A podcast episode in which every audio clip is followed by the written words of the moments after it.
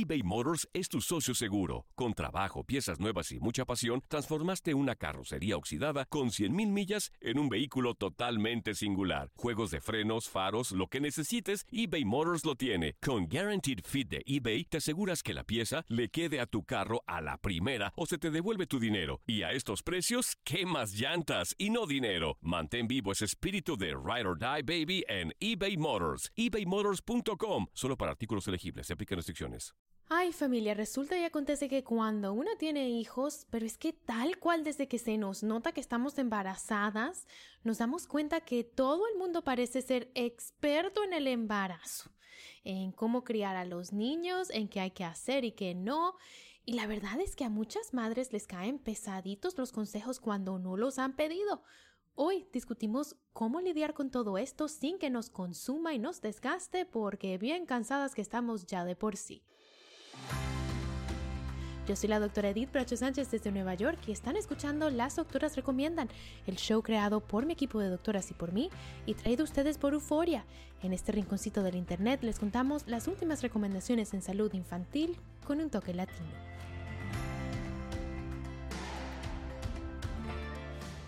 En el episodio de hoy, mi gente, vamos a hablar sin pelos en la lengua sobre nuestras experiencias como madres, con los consejitos fuera del lugar y cómo los hemos ido llevando. Para hacerlo me acompaña mi hermana y mamá primeriza, la doctora Evelyn Bracho Sánchez, y mi amiga, mamá y psiquiatra, la doctora Bárbara Robles Ramamurti. Bienvenidas, chicas. Hola, Eddie. Un placer estar aquí otra vez hablando de temas súper importantes. Sí, yo súper emocionada de conocer a Evelyn por fin. bueno, chicas, y bueno, quiero empezar, como ya lo decíamos, por ser, pues, bien honestas con lo que ha sido nuestra experiencia, ¿no? Con todo esto. Evelyn, quiero empezar contigo. Sé que te han llovido los consejos y las críticas a veces sin que tú las hayas pedido. Cuéntanos cómo ha estado este cuento para ti. Sí, bueno, y me da un poquito de risa porque esto ha sido es un proceso, ¿no? Desde que uno sabe que está embarazado, ni siquiera desde que se te nota la barriga, desde que tú dices que estás embarazada, todo el mundo tiene opiniones sobre, yo creo que los tres temas más, más abundantes, por, por lo menos en mi experiencia, han sido la comida, el ejercicio y el sueño todo el mundo tiene una opinión y todo el mundo es diferente. Y pues al principio uno como que trata de, bueno, sí, el consejo, lo que dice la abuela, lo que dice la tía, lo que dice la vecina, pero ya llega un punto en el que dices, no, ya no puedo más, o sea, no tengo la capacidad mental para tener tantas cosas, ¿no? En mi experiencia, por ejemplo, comenzando con el embarazo, yo no gané tanto peso como eh, esperábamos y eso para mucha gente fue motivo de, de, de estrés, ¿no? De, es que no estás comiendo suficiente, es que tienes que comer, a mí por ejemplo mi suegra me decía, tienes que comer un huevo al día. Y yo, bueno, o sea, los huevos son buenos, pero tanto tampoco. ¿no? Y al principio yo me comía mi huevo, pero ya llegó un punto en el que no, no pasaba un huevo más. No querías huevo, vale. y ella insistía que el huevo me iba a ayudar a ganar peso. Y yo llegaba donde mi médico como que, pero mi peso está normal, o sea, ¿hay algún problema? Y mi médico me decía, no, estás bien, deja de comer. No necesitas ponerte gordita, la nariz no te tiene que crecer. Tú estás ganando peso en la barriga y ya, no te estreses, deja de comer huevo, porque más bien te va a causar un problema, ¿no? Eh, y eso es un, un, ejemplo, pero todo el mundo tenía que ver con mi peso, que si yo no hubiese estado embarazada, que la gente me preguntara, ¿cuánto peso has ganado? Es como incómodo, ¿no? Pero cuando tú estás embarazada, todo el mundo quiere saber cuánto pesas. Y uno al principio como que, bueno, eh, gané 5 libras, pero ya llega un punto en el que dices, gané suficiente, estoy donde tengo que estar, ya, sin entrar en mucho detalle, ¿no? Después, durante el tiempo posparto, eh, hay, mi familia es una familia mixta, mi esposo es chino, entonces tenemos mucha influencia de lo que es la medicina oriental, que yo lo asumo como algo complementario. O sea, si yo necesito un tratamiento médico, confío en la medicina moderna y bueno, me tomo mi tecito por si acaso, pero no soy de las que cree que el té me va a quitar una infección que necesita antibióticos, por ejemplo. Eh, Exacto. Gracias a Dios. Y pues había muchas recomendaciones de que una mujer durante el embarazo y durante el periodo postparto no debe estar fría. Tú no debes tener ningún momento frío, no debes consumir nada frío, no debes caminar descalza, de, tienes que tomar pura comida caliente porque es importante para el bebé. Y bueno, ok, yo no tengo problema en tomarme un té, pero llega un punto en el que, mira, tengo calor, o sea, necesito una ducha fría, las hormonas también están por todos lados, entonces para mí era importante de vez en cuando recibir un poquito de aire frío y, volver a regular mi temperatura, ¿no? Pero siempre como que tuve esos comentarios de tienes que, y a mí cuando me dicen tienes que, siento que me agarran por las orejas así y me jalan hacia arriba, ¿no? Tienes que hacer esto. Y usualmente... O deberías. El deberías. ¿No te ha pasado el deberías? A mí ya me está pasando el deberías. no, deberías tener por lo menos tres hijos. Y yo, pero estoy embarazada con el primer. deberías esto, tienes que esto, sí. Exacto, exacto. Y sobre todo cuando eso viene acompañado de, si no lo haces, le vas a causar un daño a tu bebé, ¿no? Tienes que tomar sopa o si no el bebé no va a crecer. Que pues en, un momento en el que uno está tranquilo, calmado, dices, no, eso no tiene sentido. Pero cuando estás posparto, no has dormido más de dos horas, tienes las hormonas por todos lados y te dicen, tu bebé no va a crecer, tú dices, dame todo el té y toda la sopa necesaria, porque mi prioridad es el bebé, ¿no? Y ahí como que tenemos que aprender a regularnos. Pero yo he escuchado de todo, desde no tienes que hacer ejercicio, las pesas que estás cargando son muy, eh, muy pesadas, deja de hacer esto, ponte a hacer aquello, eh, cosas que hasta en la misma cultura de nosotros no deberías eh, barrer porque el polvo te va a dar algo. Y yo, pero mi casa la tengo que limpiar. O sea, no, son cosas que, que uno dice de dónde viene ese consejo. Y muchas veces, bueno, es porque hace años y años y años y pues se sigue pasando de generación en generación y, a veces los consejos no han cambiado, ¿no? Y bueno, por último, el, el sueño de, de mi bebé. Tienes que acostarlo de tal manera no, o sea, la recomendación de mi médico, del pediatra, de las organizaciones encargadas de esto son esto y esto y esto, ¿no? Y lo que yo voy a hacer es esto y esto y esto. Pero eso no significa que la gente no va a opinar y no te va a decir tienes que ponerle una cobija, tienes que darle una almohada porque pobrecito le va a doler el cuello, no, nada de eso, ¿no? Pero pues sí tiene uno que estar bien, bien firme y bien fuerte en lo que, lo que quiere y cómo lo va a hacer porque llueven los consejos. No, imagínate. Y es eso, esa connotación, ¿no? Que dan que, que si no lo haces algo malo va a pasar o eres mala mamá y, van al miedo y a, la, a la culpa a veces, ¿no? Y, y bueno, es eso, a veces la gente no, no por mala intención, pero sí caen un poquito mal estos, estos consejos eBay Motors es tu socio seguro. Con trabajo, piezas nuevas y mucha pasión, transformaste una carrocería oxidada con 100.000 millas en un vehículo totalmente singular. Juegos de frenos, faros, lo que necesites, eBay Motors lo tiene. Con Guaranteed Fit de eBay, te aseguras que la pieza le quede a tu carro a la primera o se te devuelve tu dinero. Y a estos precios, ¿qué más llantas y no dinero? Mantén vivo ese espíritu de Ride or Die Baby en eBay Motors. ebaymotors.com. Solo para artículos elegibles. Se aplican restricciones. Bárbara, cuéntame, obviamente te vamos a preguntar tu opinión como psiquiatra y todas las recomendaciones que dan, pero sé que seguro lo has vivido como madre también. Cuéntanos cuál ha sido tu experiencia. Wow, no, pues me, me sorprende escuchar estos ejemplos de Evelyn, la verdad, porque mi, mi familia también es eh, em, mixta, ¿verdad? Yo me casé con una persona que es hindú, ellos practican el hinduismo y, y de hecho... Mi suegra viene de una familia que practicó y, enseñó y, se educó en el ayurveda, ¿verdad? Que es una medicina alternativa como nosotros lo vemos en Estados Unidos. Eh, pero fíjate que no me acuerdo que, haya sido a ese, a, a ese nivel que está describiendo Evelyn. Y me pregunto tal vez que tal, yo, yo tengo ansiedad, ¿verdad? Yo soy una persona, yo soy muy honesta, que como psiquiatra yo sé que he tenido ansiedad por muchos años, pero fíjate que en mi tratamiento de ansiedad que he tenido por años, ¿verdad? En cuanto a mi terapia, he aprendido a, a que tengo que lidiar con todas estas situaciones y, comentarios y, y consejos y dinámicas familiares en cuanto a mi familia, que es mexicana, hindú, y cómo lidiar con esas cosas, porque mi familia mexicana también trae sus propias creencias, ¿verdad? Obviamente. sí. Entonces, este, Fíjate que mi, tal vez me pregunto que si yo mi personalidad por mi ansiedad ya había puesto varios límites y boundaries, ¿verdad? Que se le llaman aquí boundaries, esos límites que, que ponemos en, interpersonalmente eh, de cómo queremos que nos trate la gente, pero aún así, claro que lo viví y, ve esto y ve esto, pero fíjate que mi mamá y mi suegra saben que yo soy muy... Eh, eh, pongo mis límites, entonces también tienen cuidado en lo que me dicen y, y, por lo general me mandan algo que lea. Entonces ahí yo tengo la opción de decidir leo el título, sí o no, ¿verdad? Te da un poquito de, de, eh, poder en cuanto a tu decisión, en si quieres tener esa, esa conversación con estas personas, ¿verdad? Pero claro que no, no, no faltó en cuanto a familiares, amigos, eh, amigos en medicina, ¿verdad? Porque pues los mi esposo y yo somos doctores, los dos tenemos muchos amigos en medicina, entonces sí, claro que no faltan esos consejos.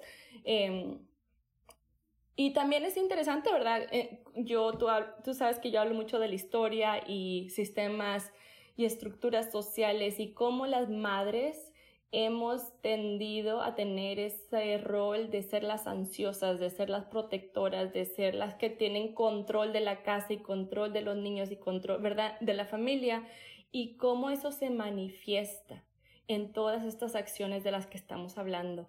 E, esas ansiedades, esos miedos de que si algo pasa nos van a culpar a nosotros, entonces tenemos que controlar todo lo posible que podemos, ¿verdad? Entonces yo lo veo con ese lente también, entendiendo un poco a mi suegra, a mi mamá y a mis amigas y así, pero sí es bien difícil es difícil. Bárbara, y te quiero preguntar precisamente de esa parte de lo difícil que es, sobre todo en este periodo, ¿no? Del embarazo y del posparto. Porque es como ya Evelyn lo decía, una cosa es eh, cuando una está descansada, cuando una ha dormido toda la noche, cuando no tienes un bebé gritando, llorando, que necesita y depende de ti para todo, eh, de pronto te critican o te, te dan un consejo que no has pedido y te cae mal y puedes reaccionar de cierta forma. Pero cuando una está que ya la reserva, emocional la tiene bajita, pues puede ser mucho más difícil, ¿no? Lidiar con estas cosas. En tu experiencia profesional, ¿qué has visto? O sea, ¿en, qué estado están las madres cuando ya reciben este tipo de consejos y críticas?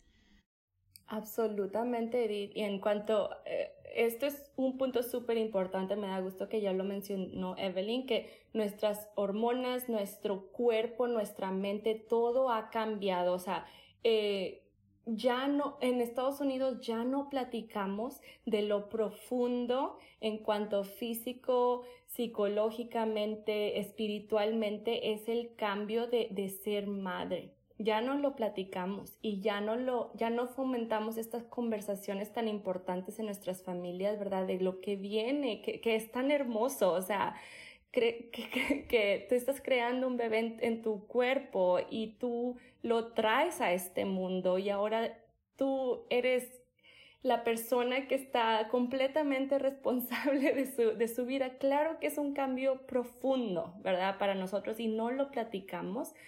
Y en esas conversaciones se pierde también el rol del padre en cómo apoyarnos.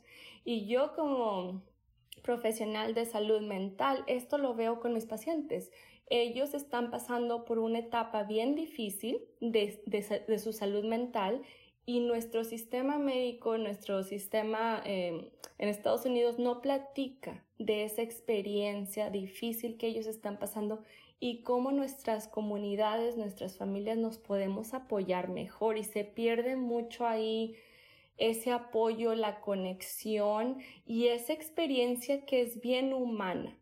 Entonces, absolutamente eh, hay mucho trabajo que hacer ahí en cuanto a educar a nuestras familias que estos cambios de, de le decimos de personalidad, pero de humor, de reacción emocional, son súper normales. Entonces, yo, mi trabajo es ayudar a las familias, a los padres, que ellos entiendan que es normal que estemos un poco ansiosas, que estemos un poco irritables, que estemos, ¿verdad? Todos estos cambios que vemos en esas primeras semanas o meses y ahí de diferenciar cuál es eh, un problema de salud mental y cuándo tenemos que buscar ayuda, pero ni siquiera sabemos aceptar los cambios naturales. Me encanta que digas eso, Bárbara, porque sí, es como, como decir, bueno, tenemos eh, las hormonas o, la, o las reservas emocionales bajitas, ¿verdad?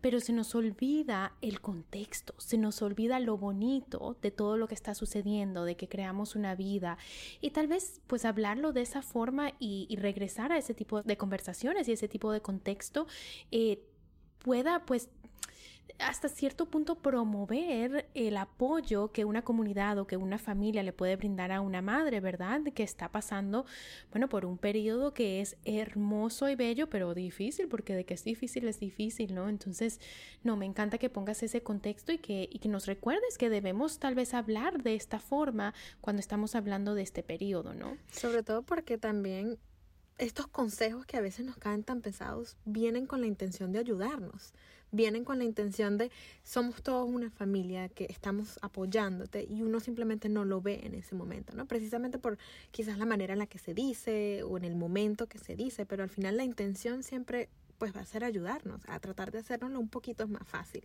Entonces sí estoy completamente de acuerdo quizás tener esas conversaciones por adelantado de, mira, el contexto, está pendiente tú de cuándo lo dices, cómo lo dices, a quién se lo dices, porque también nos ha pasado que muchos de esos consejos vienen a través de mi esposo, ¿no? Se los dicen a él y él me los dice a mí. Y cuando jugamos al telefonito siempre hay un mensaje que no pasa de la manera que debe pasar. Entonces quizás tener esas conversaciones por adelantado ayudaría muchísimo. Y la gente se olvida que sus propias emociones están en esos consejos. y, y, que ellos, sus propios miedos, ansiedades de su propio cambio, ahora ser abuelos, abuelas, tíos, tías, ellos también están pasando por un proceso humano que no están platicando. Entonces, cuando ellos, tú sabes, mi mensaje, cuando nosotros nos cuidamos, nos podemos apoyar mejor. Sí, sí. Y cuando tenemos ese cuando hacemos pues el trabajo del, reflexionar, ¿verdad? ¿Cuáles son mis sentimientos al respecto como abuelita, como tía, como hermana, como prima, ¿verdad? ¿Cómo me estoy sintiendo yo para no imponértelo a ti? Pero empieza pues con la reflexión. Evelyn, cuéntanos, ¿qué más has hecho? Porque sé que, eh, pues eso, tu experiencia ha sido un poquito eh, intensa en algunos momentos. ¿Cómo más la has ido llevando? Porque, porque poco a poco sí has tenido que adaptarte. Creo que, que esta es mi percepción, tú nos dices. Eh, que, no, no te imaginabas, pues, eh, algunos de estos roces que han sucedido, no te los planteabas, no te los esperabas, no te los imaginabas antes de que sucedieran. Sí, ahora tú estás aquí hablando con nosotras hoy y nos dices, sí, tener estas conversaciones por adelantado, sí. pero creo que tú misma no te las esperabas, ¿cierto? Para nada, para nada. O sea... ¿Cómo la has ido llevando? Sí, no, y, ha sido un, es un proceso, no es algo que de repente de la noche a la mañana hice switch, me cambié lo que, el pensamiento y ya, ¿no? es algo que pues al principio yo intentaba muchísimo de, implementar esos consejos, de lo que fuese, trata de hacer tal cosa, yo trataba de hacerlo, pero me iba llenando, me iba llenando, me iba cargando hasta que llegó un punto en el que dije yo no puedo más, ¿no? Y en ese momento en el que exploté, mi reacción fue no quiero ver a nadie, no quiero oír a nadie, no quiero saber de nadie, porque yo necesito volver a calmarme, yo necesito volver a, llegar a, a mi punto de ansiedad normal que ya traía antes de seguir interactuando con esta gente que siento que pues roce tras roce tras roce. Y ellos ni idea, ¿no? O sea, la persona que suelta el consejo lo suelta y no hay ningún problema. Entonces fue con el tiempo, después de que yo dije, ya va, necesito un momento, necesito un tiempo para mí, para mi bebé, para yo sentirme segura en el rol que estoy viviendo, que dije, ok, de aquí en adelante, ¿cómo lidiamos con esas cosas? Yo creo que depende mucho de la situación. He tenido consejos que simplemente ignoro porque vienen de la tía segunda que veo una vez al año y simplemente digo, ¿sabes qué? Gracias, pero no. Pero cuando son... Y lo dejas pasar. Y eso hay que dejarlo pasar, pero me lo tengo que recordar a mí misma, ¿no? Evelyn, déjalo pasar. Esta no la vas a volver a ver. Porque en el momento sí me cargo mucho y a mí me da como, siento como un nudo en la garganta. Y las ganas como a veces, a veces me da náuseas, a veces me da mareo. O sea, es un, para mí es una reacción física. Y cuando yo me empiezo a sentir así, cuando me empiezo a doler la cabeza, es, ya va, ¿qué está pasando? Toma un paso hacia atrás, evalúa la situación, qué vamos a hacer en este momento. La tía tercera, cuarta, quinta, la ignoramos. Mi suegra sí me ha tocado empezar a tener esas conversaciones de, mira, no me gusta cuando me lo dices así. Así sea a través de mí, a través de mi esposo. Tengo que también incluirlo a él en la conversación de, mira, tu mamá dijo esto y esto y esto. Yo no me siento cómoda teniendo un conflicto con ella, pero por favor recuérdale que la decisión que tomamos tú y yo de criar a Mason de cierta manera sigue estando en pie. ¿No? Y hay, otros momentos que simplemente pues o exploto y después me siento mal por lo que dije, porque también me ha pasado con mi misma familia, ¿no? Mi mamá también a veces me daba consejos y, y le respondo con, mami, ahorita no. Y después me toca llamarle y decirle, mami, sorry. Esto no era mi intención, pero me agarraste en un mal momento. Pero, y ahora estoy en el punto seis meses después, casi siete meses después de que nació mi bebé, que digo, necesito trabajarme yo. Llegué al punto en el que digo, estas otras relaciones no van a cambiar o estas otras personas no van a decir, dejar de decir lo que tienen que decir o lo que quieren decir, tengo que trabajarme yo el cómo me afecta. ¿No? Y en, ese, en eso estoy ahorita, en cómo si es buscar ayuda profesional, eh, buscar otros grupos de apoyo, tener conversaciones con mi esposo, lo que quiera que sea. Pero una de las cosas que, una de las personas que realmente me ayudó y me hizo como entrar en razón fue la pediatra de mi bebé, ¿no? Que en una de estas citas eh, de chequeo, ella me dijo, ¿cómo estás tú? Y es una pregunta que no es común. Siempre es cómo está el bebé, cómo está creciendo el bebé, cómo está ganando peso el bebé, ya el bebé se voltea, ya el bebé camina, ya el bebé, y todo es el bebé, el bebé, el bebé, el bebé. Y cuando ella me dijo, ya va, pero ¿cómo estás tú? Yo entré como en pánico, como que, ya va, pero yo, o sea, me estás preguntando por mí, y ella, sí, sí, tú, te estoy preguntando por ti. ¿Cómo te sientes tú? Me agarró completamente fuera de base. Y esa, esa cita en el pediatra para mí fue como que el momento en el que hice el, cambio, ¿no? De que dije, ya va, me tengo que trabajar yo para poder ayudar también a mi bebé. Yo me he entregado en cuerpo y alma a él, todo es para él, todo es para él, todo es para él. Y de repente llegó un momento en el que me dijeron, pero ¿y tú? ¿Tu vaso quién lo está llenando? ¿No? ¿Cómo te estás cuidando tú? Entonces, bueno, ahorita estamos en ese proceso de cómo trabajamos mi salud mental, cómo me aseguro que tengo tiempo y espacio para mí antes de dar a los demás. Ay, tan importante todas esas cosas, Evelyn. Y Bárbara, me pregunto, escuchando la experiencia de Evelyn, seguro es, es algo que has escuchado antes, me imagino con tus familias, con tus pacientes, amigas que son mamás. Eh, creo que es algo que pasa con mucha frecuencia, aunque no siempre lo hablamos.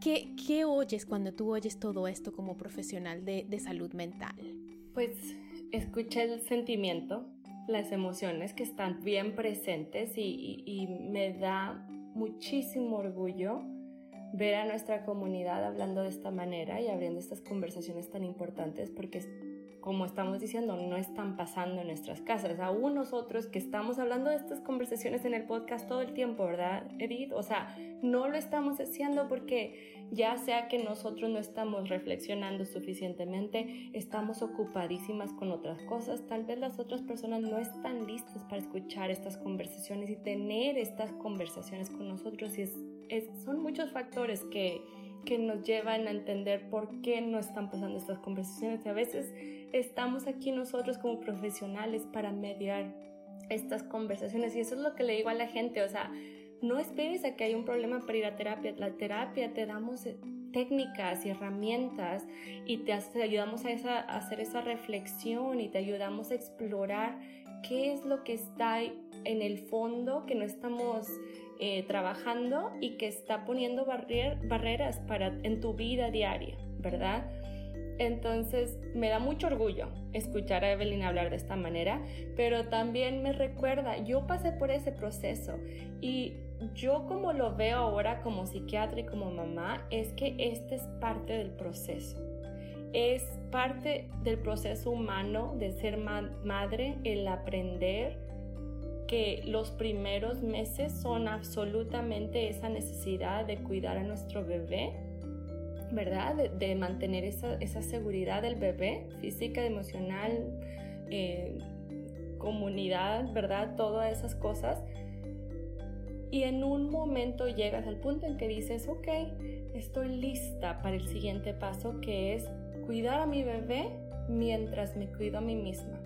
Alguna gente puede hacerlo eh, inmediatamente después de, que tienen al bebé, pero la mayoría de nosotros tenemos que pasar por ese proceso y esa tú sabes que siempre vengo aquí con las estructuras sociales, es ahí donde viene la poliza, ¿verdad? Nuestras familias no tienen el tiempo para recuperarse física y emocionalmente. Mínimo yo diría seis meses es lo que las madres necesitamos para, para sentirnos otra vez completas, diría 70% completas y recuperadas. El sueño que perdemos es intenso. Y, tenemos estudios que nos demuestran que el, sueño nos, nos, afecta las emociones, la concentración, todo, ¿verdad? Entonces es súper importante que hablemos de estas cosas en cuanto a nuestras sociedades y cómo las leyes nos afectan nuestra salud mental de familias. Este, pero sí, yo lo pasé, es súper importante y tú sabes, eh, Ire, las, las, pláticas que damos en el hospital en cuanto al, al, tour del hospital, al... Estoy, todas estamos haciendo caras de que, oh my goodness, ¿cómo podemos hacer estas pláticas, verdad? El, tour del hospital, el mommy talk, todas estas cosas sin sentido, sin, sin, sin profundidad, sin decir, hey, esto va a ser difícil y mira, aquí, están aquí te, vamos a empezar a platicar de unas herramientas que te pueden ayudar en este proceso natural, que es bien bello, pero va a ser difícil.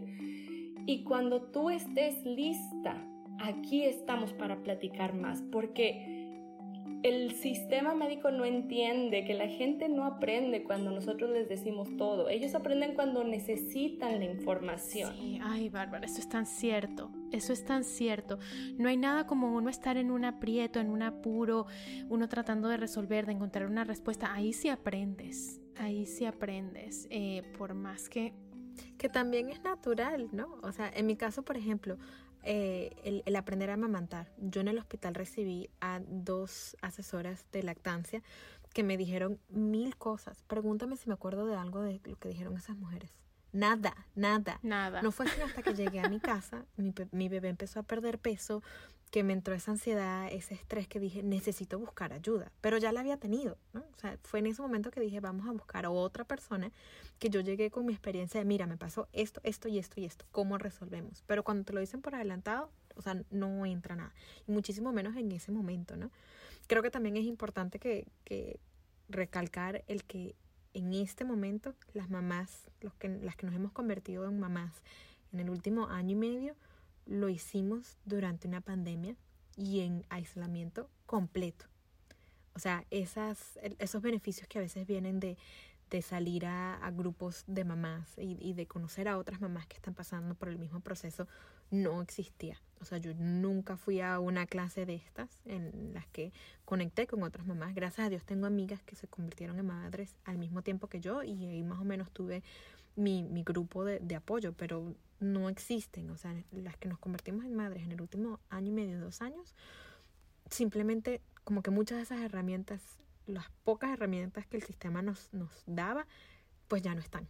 Y hay que empezar a construirlas una vez más, ¿no? Algo tan sencillo como la cita que tú tienes posparto. Tienes una cita a las seis semanas y después de eso estás sola. O sea, cualquier, cualquier eh, problema médico me pasó que tenía una, una, eh, un problema en contactar al médico y me dijo, sorry, ya pasaron las seis semanas, no es con nosotros. Eh, tienes que contactar a tu ginecólogo. Yo, pero tú eres mi ginecólogo. dijo, no, yo soy obstetra. Después de las seis semanas, eh, tienes que contactar a alguien más. Aquí está el número de teléfono. Entonces, y si es una emergencia, ve al hospital. Pero vas al hospital y no eres emergencia. ¿No? Porque es una cuestión sencilla. Entonces te encuentras en este limbo en el que o hablo con esta persona o hablo con otra y a mí en realidad la que más me ayudó fue la pediatra, que no tiene nada que ver conmigo, ¿no? que se supone que es para la salud de mi bebé, pero la que más me insistió y me dijo necesitas buscar ayuda de esta manera fue la pediatra. Que no se les olvide en casa, familia que nos escuchan, que siempre, eh, si no sabemos, encontramos, buscamos a dónde mandarlos para conseguir ayuda y siempre es un, buen lugar para empezar, la oficina del pediatra donde, donde se puede preguntar. Bárbara, ¿alguna otra recomendación que tengas para las madres que están atravesando este, este proceso antes de despedirnos hoy? Pues tú sabes que, que si me dejan no me callo, pero tengo dos últimas cosas que decir. Eh, eh, en cuanto a, empezar estas conversaciones temprano, yo diría que eh, ahora mi hermana acaba de tener un bebé hace dos meses. Entonces, Felicidades. gracias. está en, la, está en, en, esos, eh, en ese periodo bien intenso, ¿verdad? Y he cambiado mi manera de, de apoyarla eh, y, eh, en cuanto a personas embarazadas y decir, ser honesta de que esto va a ser súper hermoso y va a ser bien intenso de muchas maneras. Y lo que le dije a ella, la verdad no le he preguntado cómo se siente de eso, pero lo que le dije es, vas a escuchar muchas cosas.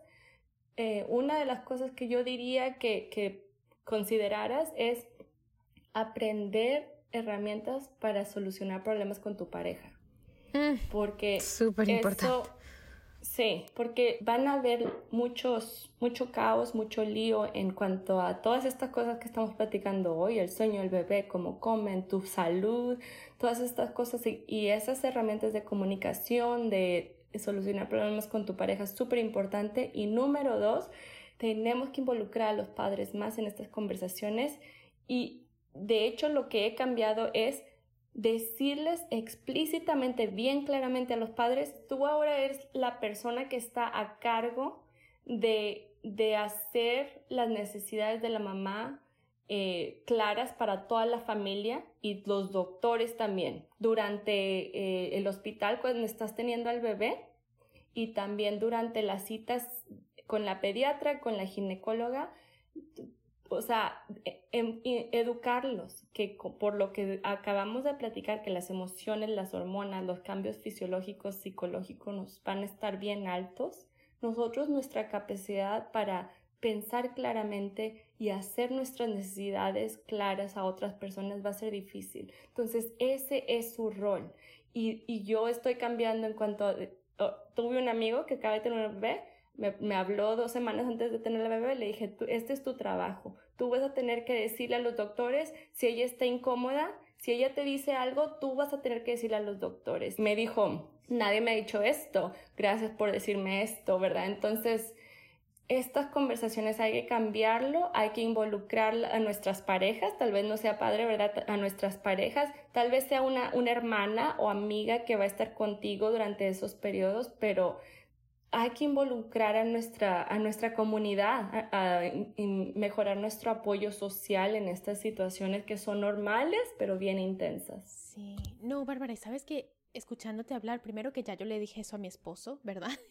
Pero los dos somos médicos, entonces los dos sabemos cuál es el estado, lo que sucede durante los partos, lo que sucede en los hospitales, ¿verdad? O sea, estamos entrando con los ojos bien abiertos y él sabe que tiene que ser pues la persona que aboga por mí eh, en todo este proceso, ¿no?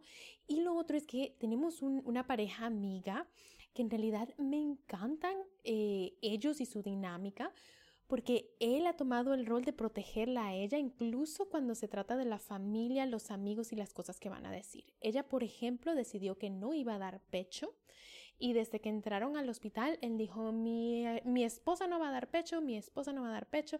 Y una vez vi que le preguntaron a ella, eh, bueno, ¿y cuándo van a tener otros? Y él de una vez saltó y dijo, ¿sabes qué? Nosotros decidimos que somos una familia de un hijo y esa es la decisión que ya nosotros tomamos. Es como, como protegiéndola a ella y como quitándole esa responsabilidad de tener que, ay, en, el cansancio, en la incomodidad. De tener, que explicar explicar, tener que hacerlo de una forma que no hiera los sentimientos de la otra persona. No, o sea, él asumió que ese era su rol de protegerla de ella y de meter la cucharada, ¿verdad? De abrir la boca cuando, cuando ella sentía que estaba siendo, pues eso, cuestionada o atacada, aunque no fuera esa la intención. Entonces, súper, súper importante ese punto, Bárbara, que tenemos que incluir a los padres.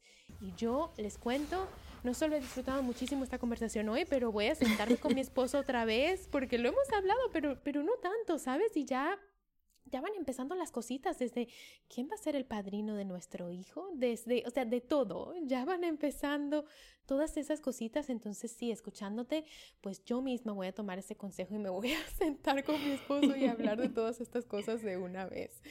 Pero bueno, chicas, de verdad que podemos hablar por horas, ya se nos acaba el tiempo, nos extendimos. De hecho, mil gracias de verdad por compartir sus experiencias, sus conocimientos, por ser honestas, ¿verdad? Y, y, de verdad transparentes en lo que hemos vivido nosotras como mujeres, como doctoras, como madres, como madre que ya casi, para mí, mil, mil gracias a las dos. Es un honor, Edith, como siempre. Yo, bueno, encantada, como siempre, ¿no? Aquí completamente transparentes y Ojalá que nuestras experiencias y lo que nosotras estamos viviendo les ayude a nuestra audiencia a lidiar un poquito mejor con estas situaciones tan, tan difíciles. Amén, amén que así sea. Y bueno familia, con esto hemos llegado al final. Yo soy la doctora Edith Bracho Sánchez y esto ha sido Las Doctoras Recomiendan, el podcast de salud infantil creado por mi equipo de doctoras y por mí y traído a ustedes por Euforia. Si les gustó, compartan con su familia, con sus amigos, con la vecina, con la comadre para que ellos también se unan a nuestra comunidad de padres latinos informados que buscan crear niños sanos en todos los sentidos. Las Doctoras Recomiendan es una producción de LDR Media. No se pierdan nuestro próximo episodio. De mi parte, un abrazo para todos y hasta la próxima.